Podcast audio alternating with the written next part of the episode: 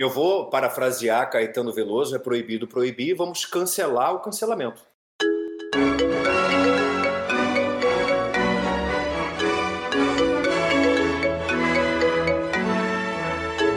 Sejam bem-vindos ao nosso quinto episódio do podcast Caviares. Hoje aqui para bater um papo a gente tem Marcela Casagrande, Bruno Barros, Alice Carvalho, Felipe Pena nosso grande convidado caviar de hoje é Bruno Garcia. Fala oi pra gente, Bruno.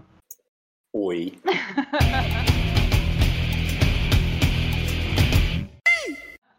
Bruno, eu queria começar esse nosso, esse nosso debate. A gente tem um tema muito interessante hoje, que é são os cancelamentos que estão acontecendo nessa nossa era. E eu queria começar o debate te perguntando: você já foi cancelado? Conta um pouquinho sobre como é para você tem vários tipos de cancelamento, né?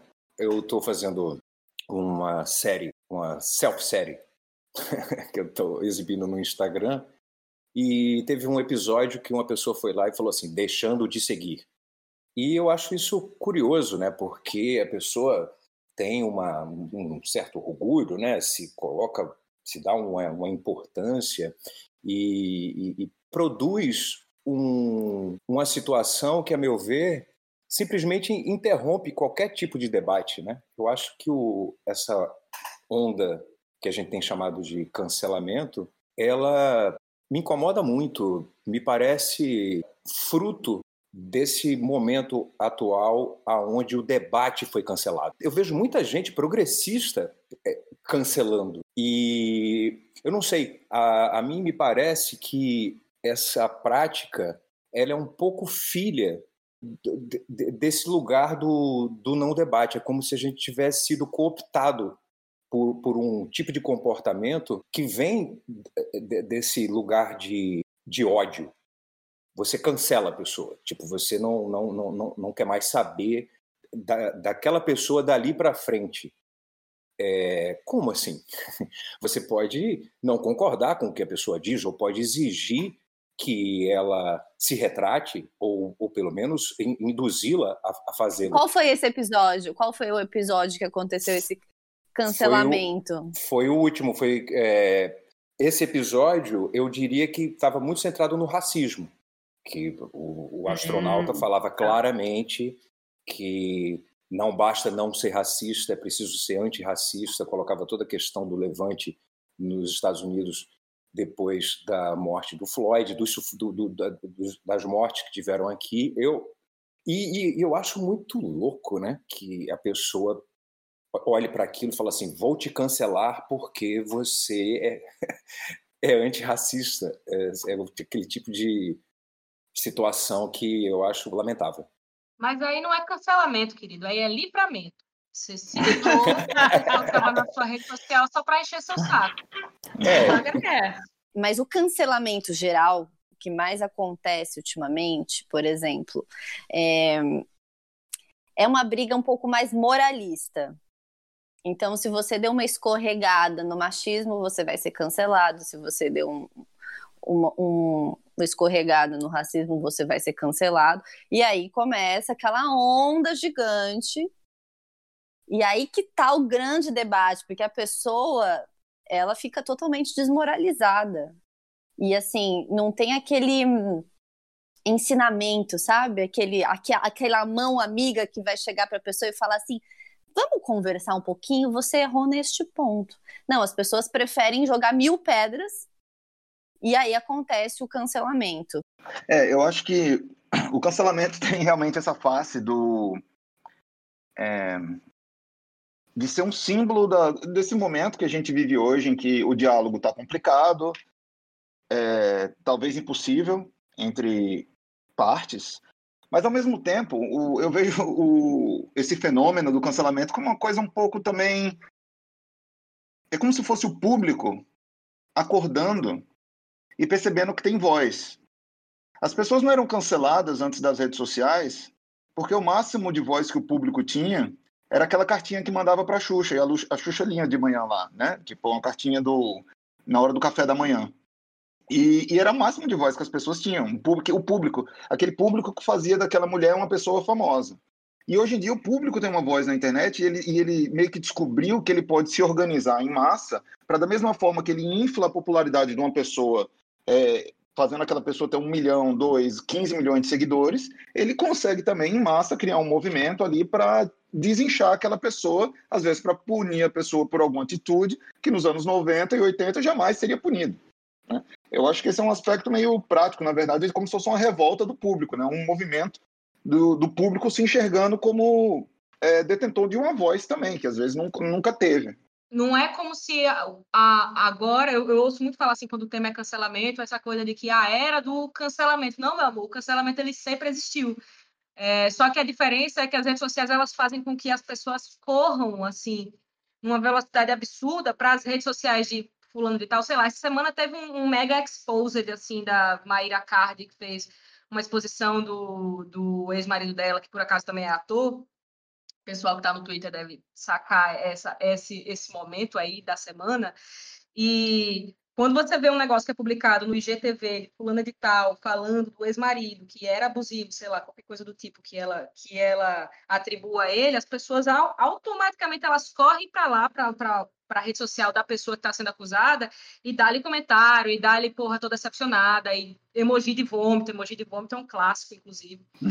Então, é, é isso sempre aconteceu, ah, mas isso sempre aconteceu. O que, que, que na, a gente tinha aquelas revistas Tititi, a gente tinha o o site Ego, um grande promovedor aí de cancelamento de artistas. Tinha também o Raul Gil com Você tira o chapéu ou você não tira o chapéu? Isso aí era uma espécie de cancelamento naquela época. Só que a, a velocidade da, dos boatos correrem é, em, em, certos, em certos nichos, né, era muito mais lento. Penso eu que era muito mais lento. Mas, mas é, é isso, assim, acho que sempre, sempre existiu. A diferença é que agora de fato as pessoas veem que não dar like em alguém é, deixa esse artista meio desesperado. Mas é, é, é, que a gente precisa perceber o poder das palavras, o poder que tem um significante, a capacidade que ele tem de produzir significados.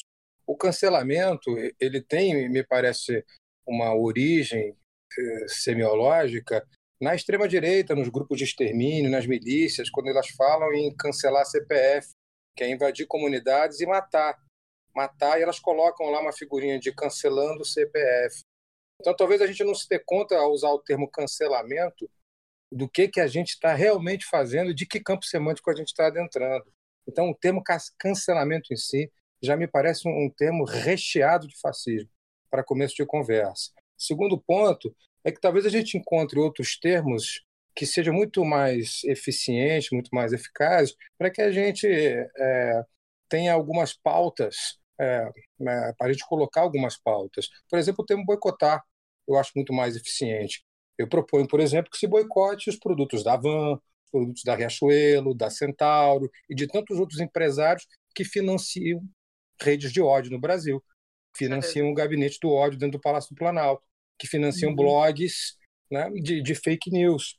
Né? Eu, eu proponho, por exemplo, que as pessoas parem de comer aquele hambúrguer fake horrível do Madeiro o cara que dizia que podiam morrer 10 mil que não tinha nenhum problema. Acho que o boicote é uma palavra melhor e, além de ser uma atitude, uma forma de ação muito melhor do que usar uma palavra como cancelamento que tem origem aí em grupos de extermínio. Isso é uma coisa. Agora, o que, que não é eficiente? É, a gente não pode começar a criticar, ou pelo menos a boicotar, a obra pelo autor. Me parece que são coisas muito distintas.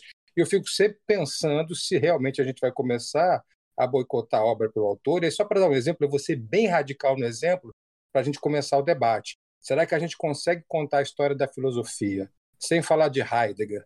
Só porque Heidegger foi reitor durante o período nazista, a gente consegue contar a história da filosofia e ignorar Heidegger? É, sobre o termo boicotar, eu acho que a gente não usa mais porque meio que esvaziou, né? Meio que isso é um, é um termo meio 2013, 2014, assim. Ninguém fala mais boicotar, né? O, o boi, e, e, o boicote não fun nunca funcionou muito. Qual o boicote que você conhece que deu muito certo? Aí as pessoas estão usando um termo novo agora, é basicamente a mesma coisa, mas é um termo mais jovem, né? Somos todos super jovens, né? Tirando o, o Ana, que é o nosso diretor que está ouvindo aqui. É, somos todos muito jovens e o, é, o termo cancelar, eu acho que dialoga, né? O termo Vem de cancelar um serviço, né? Vem de é, cancelar, cancelar, cancelar é. Netflix. Exatamente. vou cancelar Netflix. Não, eu, eu, eu, só pegando esse gancho aí, eu acho que são coisas diferentes, assim, Pena, no, no sentido de que, sei lá, aqui no Rio Grande do Norte a gente tem Câmara Cascudo, vocês já devem ter ouvido falar de Câmara Cascudo, mas Câmara Cascudo tinha um posicionamento que hoje é lido por boa parte da Frente Progressista Norte Rio Grandense como um posicionamento racista, assim, de fato.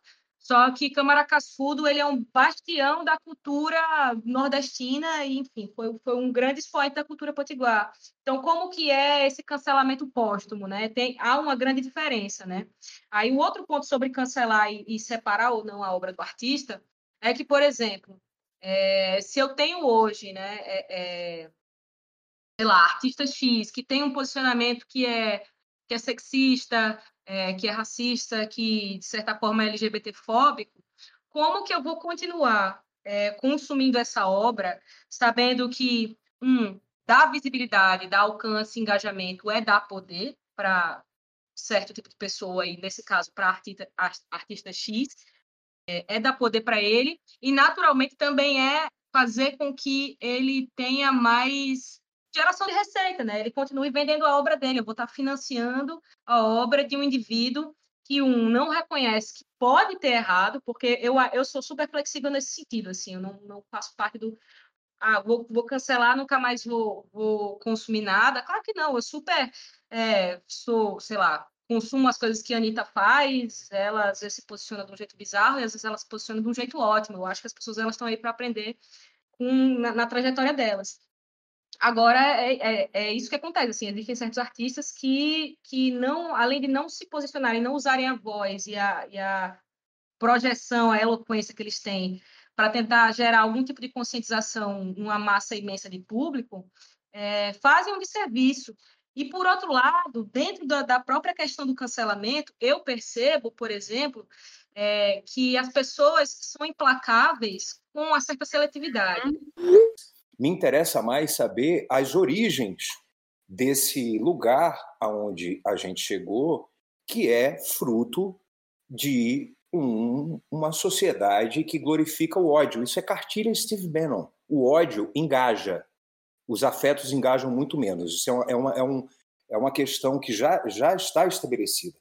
Então, o cancelamento, ele. Aí discordo do Bruno, não acho que, que o boicote tem diálogo, o boicote é: vejam bem, essa empresa defende uma prática que não parece interessante para a sociedade. Por que, que você vai continuar comprando nesse lugar? Pense nisso. O boicote tem uma reflexão sobre. O cancelamento encerra o debate. É, é, esse é o meu ponto. Por isso que eu discordei do Bruno em uhum. relação a, a, que eu acho que é diferente. Boicote é uma coisa, cancelamento é outra. Sim, o que eu queria colocar é que o cancelamento, né, justamente boicote e cancelamento são diferentes, porque o cancelamento não dá margem para o debate. O cancelamento, quando ele parte da pessoa que ela, ela tá naquela, o cancelamento ele tá no campo do imaginário. Para a pessoa é aquela verdade dela e ela é indiscutível e você não suporta a verdade de qualquer outro. Não tem o debate. Então, a, você não suporta a diferença e você cancela a sua diferença. Você silencia, você fecha a porta. É, e tem todas as variáveis, né? Você pode cancelar desde porque descobre que o seu cantor favorito é, falou uma bobagem há cinco anos atrás e até se arrependeu, mas é o suficiente para cancelar. E você pode descobrir que o cara é um pedófilo.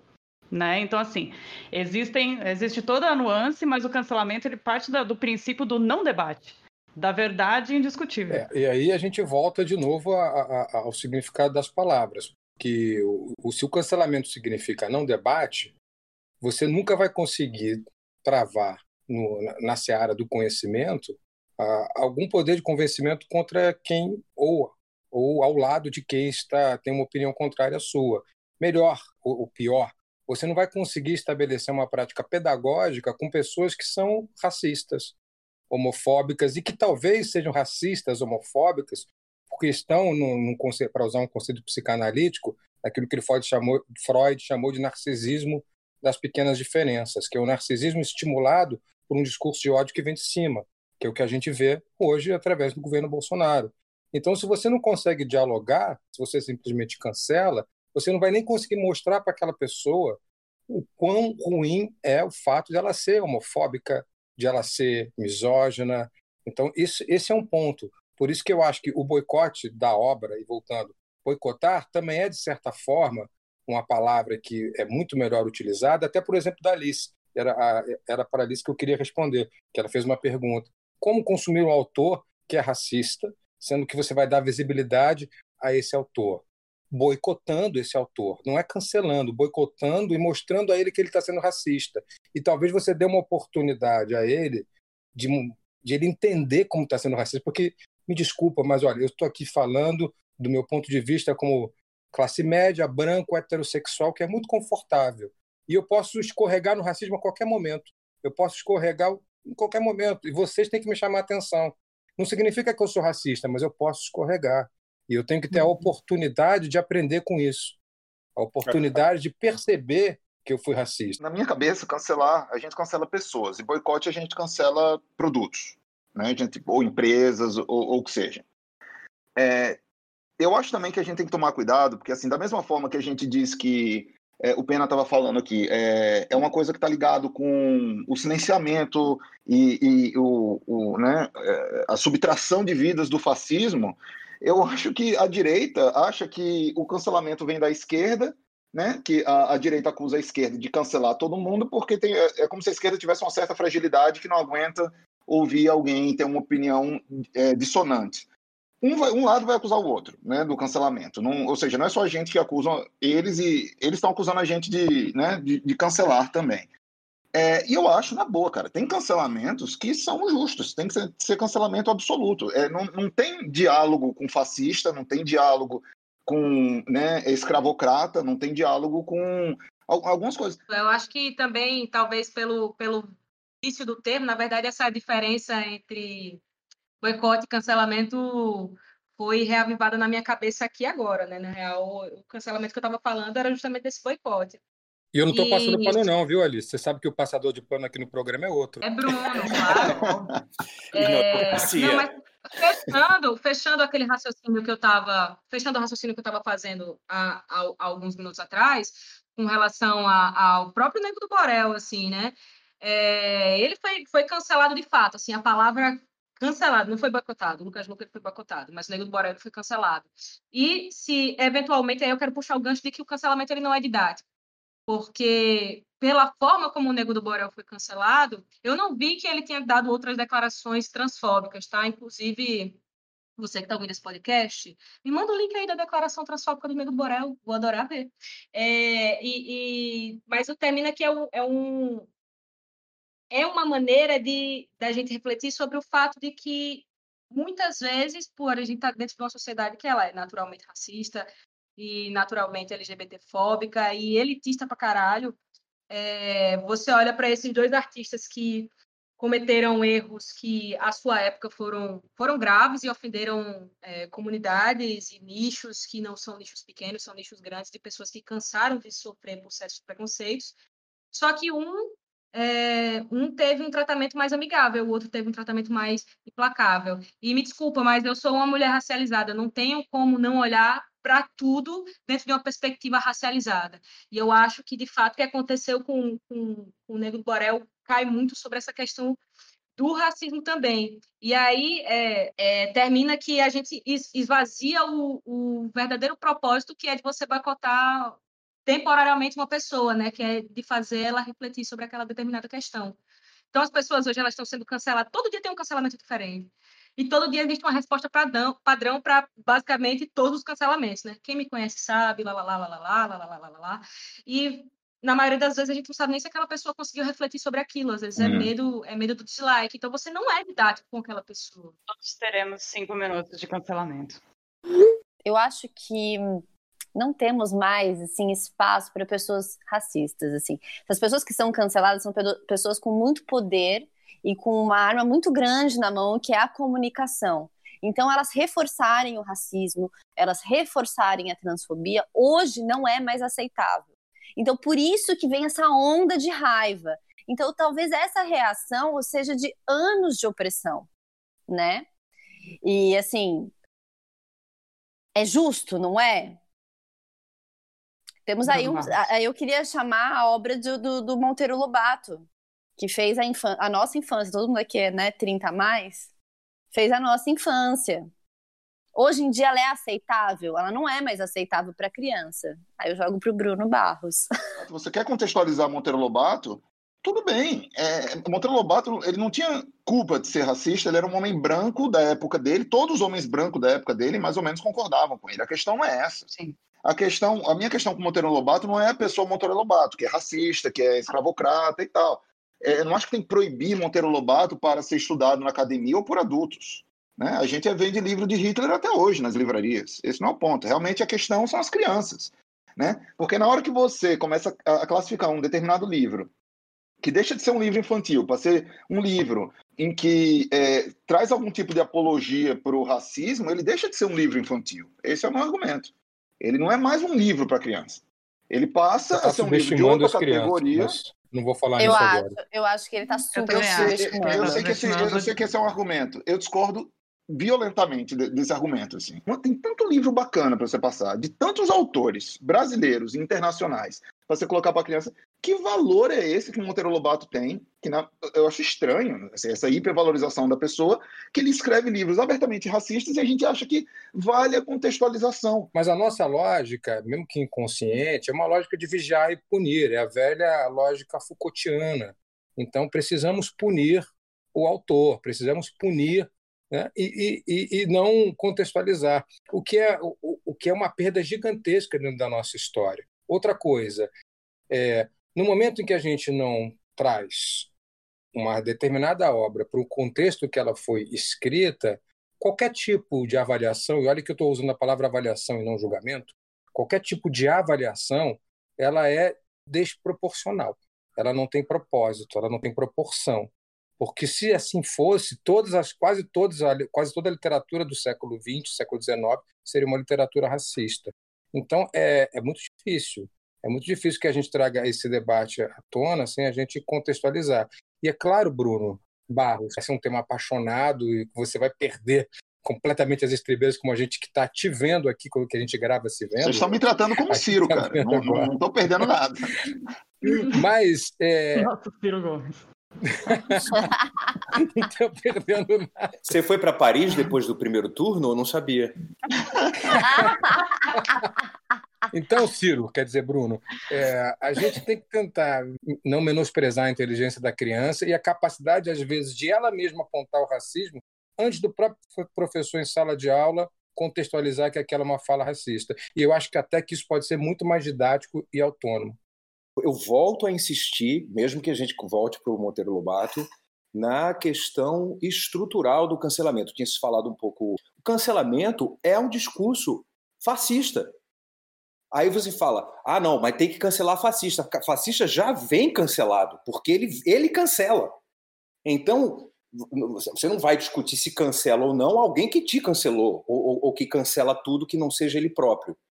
Então, eu, eu vou continuar nesse podcast sempre insistindo em voltar a essa questão estruturante de, de uma, uma sociedade que co começa a, a, a, mostrar muitas, muitos aspectos de punitivismo. E não é tirando o, o mérito de algumas posições serem radicais e serem, e serem contundentes, e você, é, de fato, ser mais é, é, é rigoroso mesmo na questão de não, não se pode mais falar dessa maneira. Você que tem 2 eh, milhões, 3 milhões de seguidores, não, não, não pode.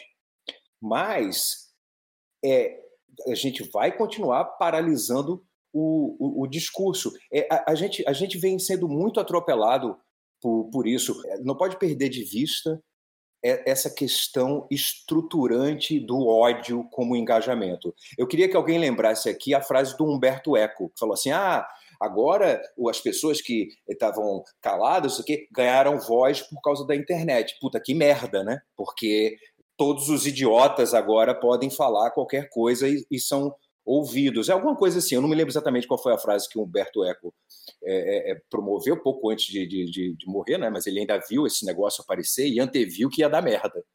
Mas, enfim, só por, porque eu acho que a gente não pode perder de vista o, as origens do, do que a gente está discutindo.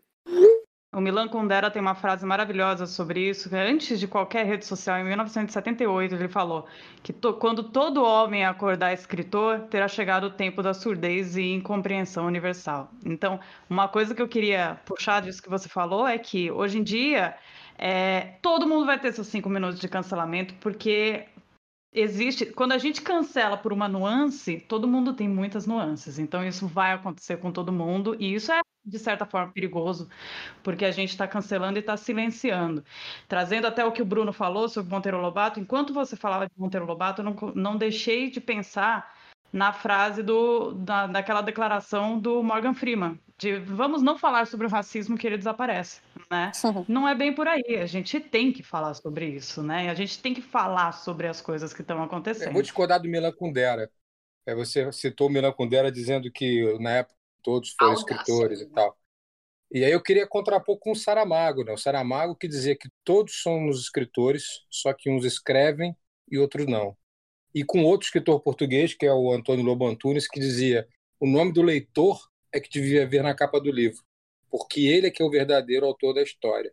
E é isso que a gente está fazendo aqui. A gente está reinterpretando conceitos e estamos sendo autores da própria história que a gente está interpretando. A gente vem perdendo essa guerra semiótica, Bruno Garcia, há muito tempo. E aí desde o golpe, desde antes do golpe, quando se introduzem neologismos. Por exemplo, o, o neologismo esquerdopata. Você não ouve a palavra direitopata. É um neologismo né, para acabar com a esquerda. Não existe o contrário. Você não, não existe o anti-PSDBismo, o anti-PEPismo, o anti-PMDBismo, embora esses três partidos tenham grande índice de corrupção. E aí não quer dizer que o PT não tenha políticos corruptos. Tem, mas existe o antipetismo. Né? Claro que o PT foi governo federal, teve dois presidentes da República, mas na escala de corrupção você cria neologismos e também cria novos significados para, as palavras, como se fazia na Alemanha de Hitler. Na Alemanha de Hitler, fanático significava herói. É um livro do Victor Klemper que um dia eu vou explicar aqui, que é a linguagem do Terceiro Reich, que é muito copiado pelas redes bolsonaristas através do Steve Bannon. É um livro muito lido pelo Steve Bannon e recomendado pelo Steve Bannon. Ele não recomendou para o Bolsonaro porque o Bolsonaro não sabe ler, mas os asseclas dele leram e entenderam que tinham que criar palavras para criar a própria narrativa e dar novos significados. Direitos humanos viraram direitos de bandido. Uhum. Feminismo virou outra coisa também. Então, essas palavras foram ressignificadas nessa guerra semiótica e ali a gente começou a perder a nossa guerra. Eu, eu queria citar um outro autor, é, pegando a, a, uma espécie de corrente aí de citações. Né? Começou com é, Humberto Eco, foi para o Milan Kundera, o, o, o Pena citou Saramago. o Saramago, e, e, a Marcela, essa semana, no, no, no a, a, gente no, no grupo, é, se preparando né, para essa conversa, em, em algum momento falou ah, então os livros não deveriam ter autores. Lembra disso, Marcela? Lembro. Você colocou isso? Tem um conto do Jorge Luiz Borges, que é um dos escritores que eu, que eu mais gosto, que ele, que ele, ele conta a história de um, um, lugar fictício, como se fosse um outro planeta, enfim, é um conto lindo, chama Tlon Ukbar e Orbis Tertius. E ele descrevendo esse outro lugar, é, tem uma hora que ele fala, em Tlon uh, não havia escritores. Quer dizer, havia, só que é, os livros não eram assinados, porque existia a, a, a filosofia de que todo mundo que escreve algo bebe em todo o conhecimento da humanidade que chegou até ali. Então não havia necessidade ou sentido que os livros tivessem autoria de alguém. Eles eram livros escritos pela humanidade, para Lindos. serem lidos por ela.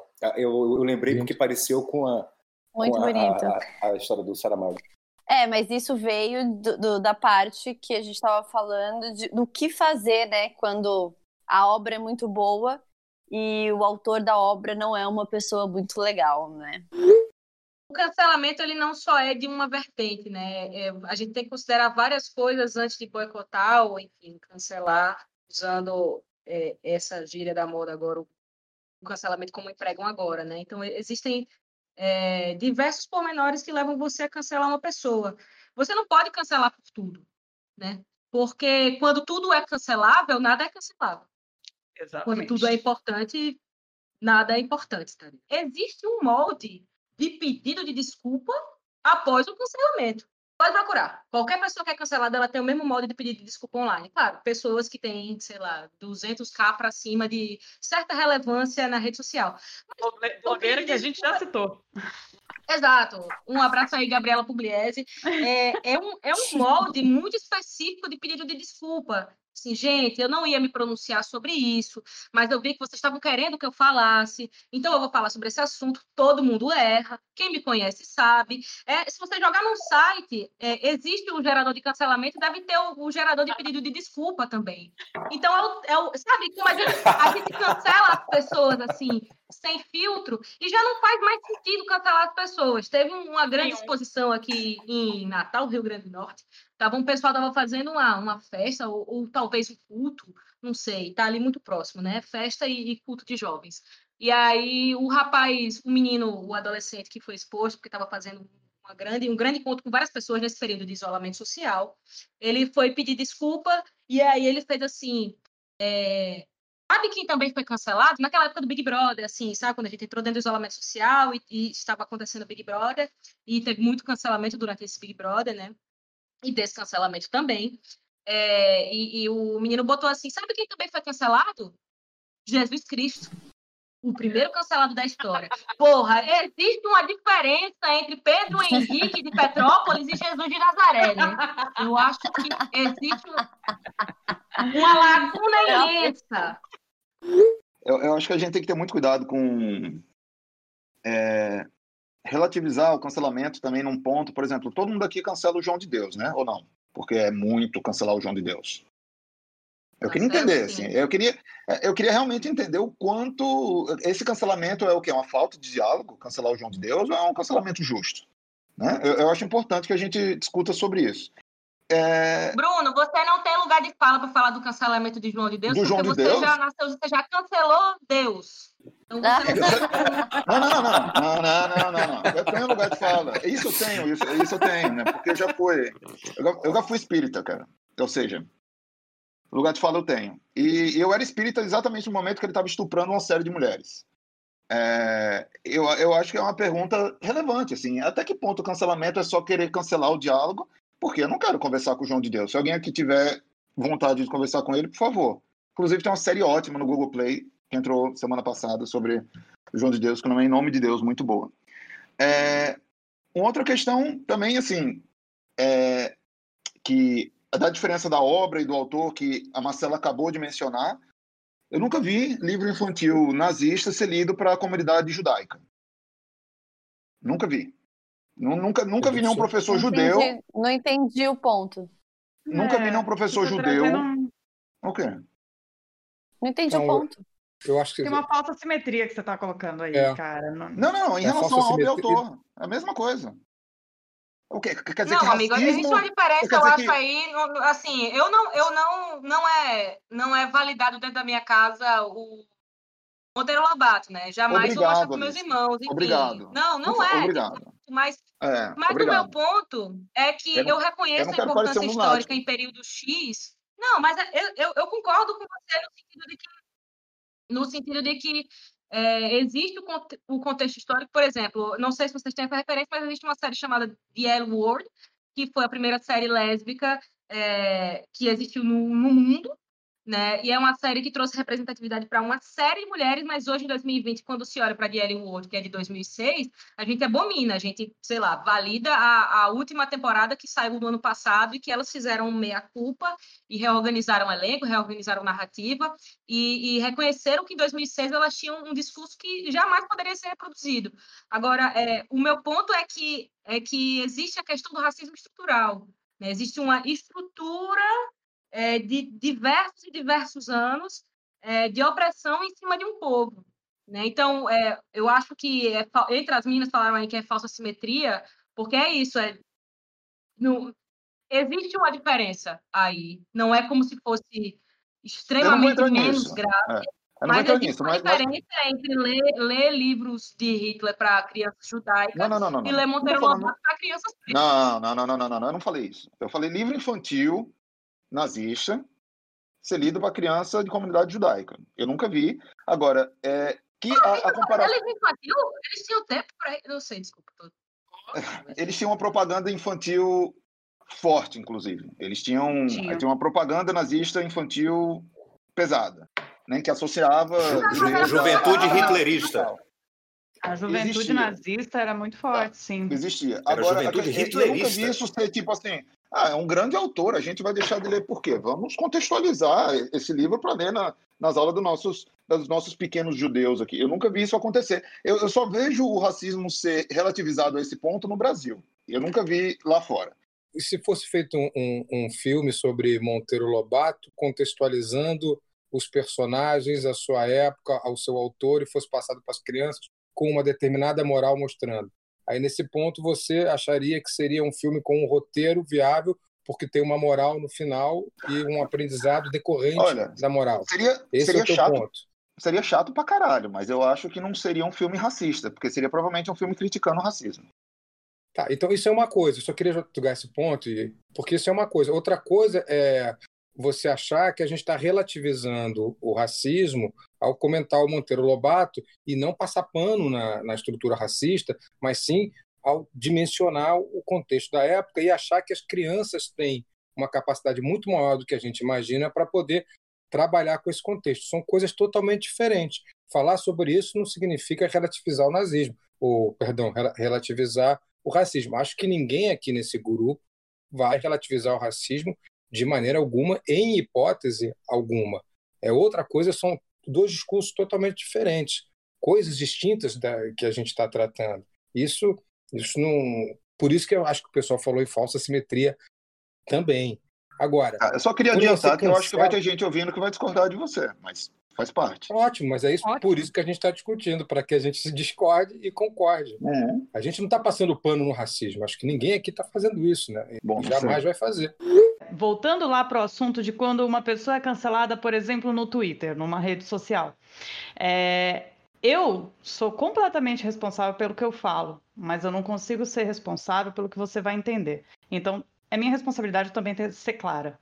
Porque não. senão vem aquele gerador de, de respostas e desculpas que a Alice mencionou antes. Do, Ai, me desculpa se você entendeu, se você se magoou. É, se você né? se ofendeu. É. Se, me desculpa se você se ofendeu. Não, pera lá. Vamos pr primeiro tentar não ser ofensivo, não é mesmo? Né?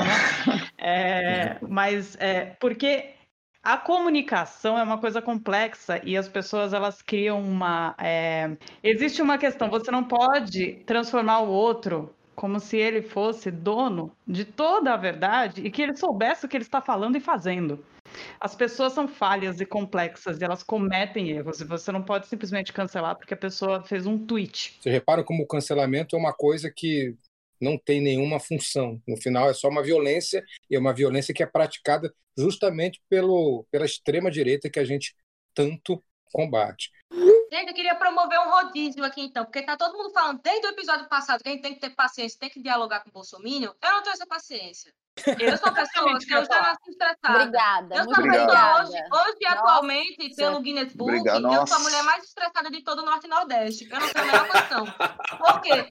Porque eu já fiz o meu dever de, na época do segundo turno, ir para frente do shopping, tomar bolo, tentar virar voto, não dei porra nenhuma. Então, vamos fazer o seguinte: quem foi em 2018 para os lugares, para as praças públicas, dialogar com o Bolsonaro para tentar virar voto e também Eu tomou sei. no cu de uma forma ou de outra, as pessoas estão isentas, não precisa dialogar. Essas pessoas, que no caso eu me incluo nessas pessoas, Vai mandar todo mundo tomar no cu. Eu tava lá. Então, eu me dou agora, eu estou blindada Exato. de qualquer crítica diante da minha falta de paciência. Muito obrigada. Muito obrigada. Muito obrigada. Foi então, eu, eu digo a mesma coisa. É, é, eu, queria, eu queria reforçar e, e agradecer de novo a, a, parceria da Alice nessa fala, porque é, eu queria reforçar que quem votou em Bolsonaro pode tomar no cu tranquilo. Que, acho que é importante que eles saibam disso. E, tranquilo é, não, e... eu acho que quem tem que tomar no cu tranquilo é quem não votou em Bolsonaro. Aí toma no cu é. tranquilo. Quem eu... votou em Bolsonaro tem que tomar no cu é. com areia, tem que ser uma é. coisa ruim. Não, pode ser tranquilo. Na moral. Gente, mas é aquilo. Até onde, qual que é o limite que a gente tem que ter sangue de barata para ficar debatendo com quem não quer discutir? Então, é assim, tem, né? Esse é um outro assunto. Né? Eu concordo com, a, com eu, eu, super entendo vocês, mas eu e, e super e claro, e, e, eu quero também mandar tomar no cu, mas eu, eu, eu quero também mudar o voto. Eu não quero perder de novo. Eu não quero que os fascistas continuem no poder. Então, a gente tem que também modelar um pouco, modular melhor um pouco esse discurso, para a gente não se perder nos xingamentos, nas violências, que são coisas viscerais, são coisas que despertam na gente o mesmo ódio, e talvez com esse ódio a gente não consiga mudar essa situação. É só essa ponderação. É, então, eu, eu, concordo. E assim, tem eu, eu, é, é, é esse controle também é, para não alimentar o algoritmo. Essa, essa situação binária de é ou não é, é ou não é, é ou não é, é ou não é, sim ou não. É, é, é, é bem, é bem, é bem o, a linguagem. E a gente virou uma sociedade que exatamente do ou cancela ou, ou libera. Ou cancela ou libera. Sim, não. Zero um. Algoritmo. E aí cria-se uma realidade paralela que é onde a gente está meio que vivendo, né? Não nós que, que na, nas bolhas, mas a, a narrativa é, geral comum é um lugar que, que não existe e, e, que, infelizmente, tem mandado nas nossas vidas reais. Por isso que eu sou tão é, resistente a essa cultura do cancelamento. Eu queria, na verdade, agradecer por um descancelamento. O Nubank me descancelou finalmente. Muito obrigada, Nubank. É, tem um cartão roxo. Adoro, é muito a minha estética. Roxo é muito, combina muito com, com meu, meus olhos. A gente não tá ganhando nada também, por isso, tá? No, ao passo que fui descancelada pelo Serasa, fui cancelada pelo Twitter por não ter gostado do vídeo álbum de Adriana Calcanhoto, ao qual ela faz um funk, disse que era extremamente branco, disse que era extremamente branco. Não retiro isso. Só que o que me explicaram que aquilo ali era irônico uma espécie de leitura Marcela Diné do próprio funk. Então, como eu, eu, respeito, eu respeito muito a ironia. A ironia é uma coisa que eu respeito bastante. É respeito é mais a ironia do que pai e mãe. É. Então, queria aproveitar aqui para pedir desculpa para todas as cinco pessoas que me cancelaram devido ao crítica Adriana Calcanhoto, que foi horrível, horrível. Meus olhos sangraram, queria desver. Olha. Mas peço desculpa e, e queria ser descancelado. Eu tenho um cancelamento ah. muito claro, uma coisa que eu sempre falo, vou reforçar. Eu queria cancelar o papel higiênico. Porque todo mundo sabe. Ai, Bruno. todo mundo sabe. Meu Deus, você é muito hétero. Ele quer cancelar a areia da praia e agora o papel é. higiênico, Bruno. Não, isso é piada. Isso é piada. Eu, nu, eu nunca vou engolir esse papo de azul, azulejar a praia. Isso daí é claro. Não, é, uma, é uma ironia maior do que o clipe da Adriana Calcanhoto. A, a melhor maneira de limpar a bunda é com, com chuveirinho higiênico e é, lenço umedecido. Eu achava que Bruno era passador de pano e agora descubro que é passador de lenço umedecido.